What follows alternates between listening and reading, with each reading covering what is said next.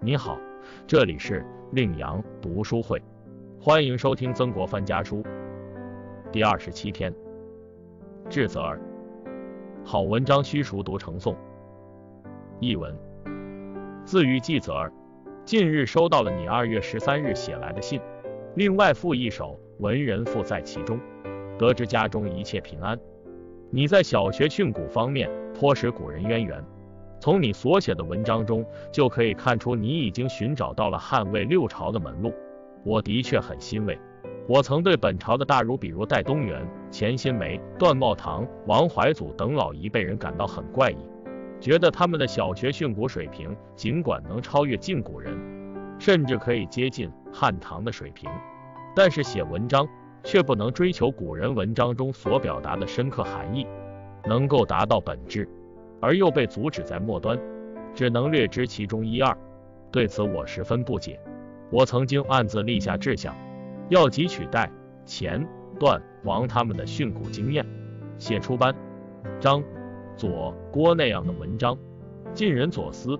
郭璞小学方面的学问很深刻，文章也更接近于两汉时期的水平。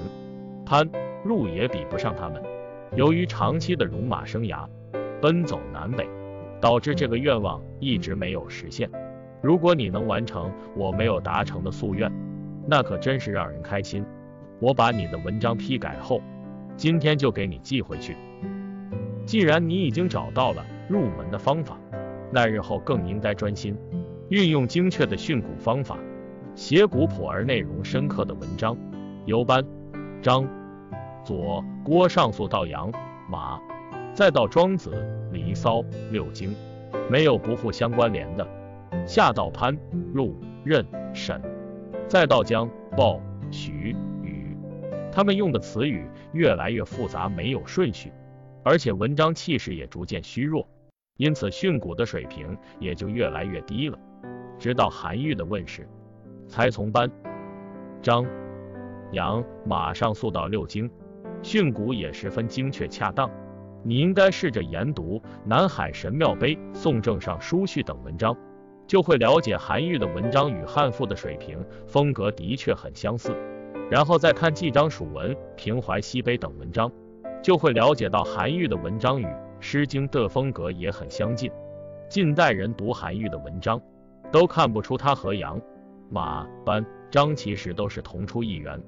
如你能看透这其中的奥妙。便说明你在这方面用的功夫也不少了。你读过的书籍也很多，但能够背诵的却很少，这也是个很大的弱点。今后你应该将文选中最好的文章选出来，经常朗读，直到能背诵为止。例如《两都赋》《西征赋》《吴承赋》及《九变》《解嘲》这类的文章都应该熟读。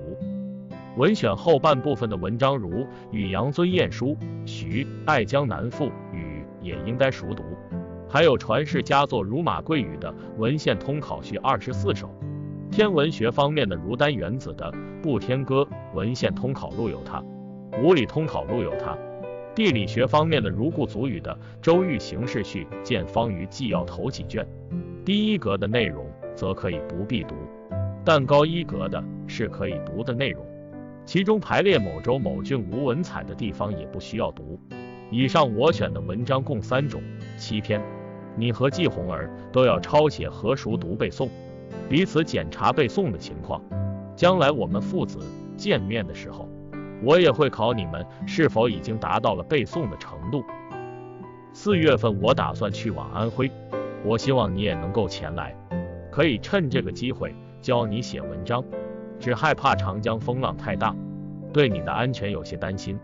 又怕你在往返途中耽误了时间而荒废学业，这件事你可以先请示你母亲和成叔，待他们斟酌后再做出决定。如果你打算四月份前来，就只带元旭和金二外甥一起来就可以；如果八九月份启程，就陪同母亲和弟妹及他他们妻子儿女全家一起前来。你们可以在安徽多住几个月，然后再决定谁回去谁留下。如今皖北的敌军大举进犯湖北，皖南的敌军又出兵进犯江西。今年上半年局势一定不会平静，可能下半年会好一些。如果你四月份来看我，坐船过江的时候一定要加倍小心。如果八月份来，那我就派大船到湘潭去接你们。其他的事情都详细记在日记中，你送给程叔看一下，我就不再另外写信了。笛声手势。同治二年三月初四日。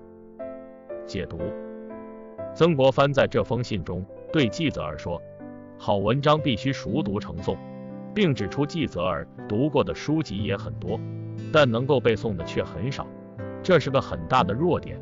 由此可见，在曾国藩看来，写文章必须重视背诵，背诵对学习具有十分重要的作用。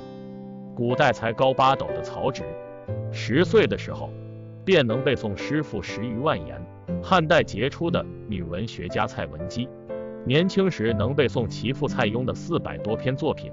唐代大诗人杜甫也群书万卷长暗诵，飞升文坛的巴金，小时候也背了许多书，在背得很熟的几部书中有一部《古文观止》，这是一部两百多篇的散文选集。著名作家李准也说，《古文观止》我基本都能背，中国的诗词和民歌我能背七八百首。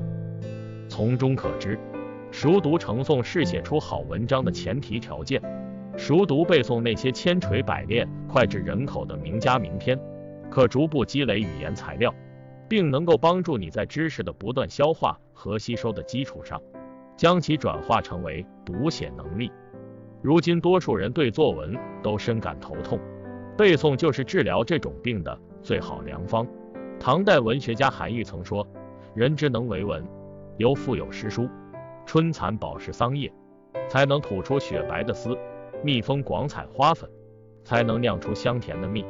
清人唐彪在《读书作文谱》卷五中也说：“文章读之极熟，则与我为画；不知是人之文，我之文也。作文时，无一所欲言，无不随无所欲，应笔而出，如泉之涌，滔滔不绝。熟读成诵，消化吸收。作文时则意到笔随，文如泉涌，笔底生花。”称心如意，巴金也说，读多了，读熟了，常常可以顺口背出来，也就慢慢体会到他们的好处，也就慢慢摸到文章的调子，赞歌集，谈我的散文。所以，熟读成诵是积淀语感的必经之路。读一篇文章，就要将其中最精彩的片段反复熟读，并将这些片段背诵下来。这样，再到写文章的时候，就能够将其运用到其中去，增强文章的语感。此外，熟读成诵还能加深对文章内容的理解。三国时期的学问家董玉有句名言：“读书百遍，其义自见。”宋代大文学家苏东坡有诗曰：“旧书不厌百回读，熟读深思子自知。”宋代大学者朱熹也说：“读得熟。”则不待解说，自晓其意也。训学斋规，从中体现出熟读成诵锻炼了记忆的妙处。在熟读成诵的过程中，记忆力得到很好锻炼。正所谓背诵是记忆的体操。感谢收听，点击订阅，欢迎下次再来。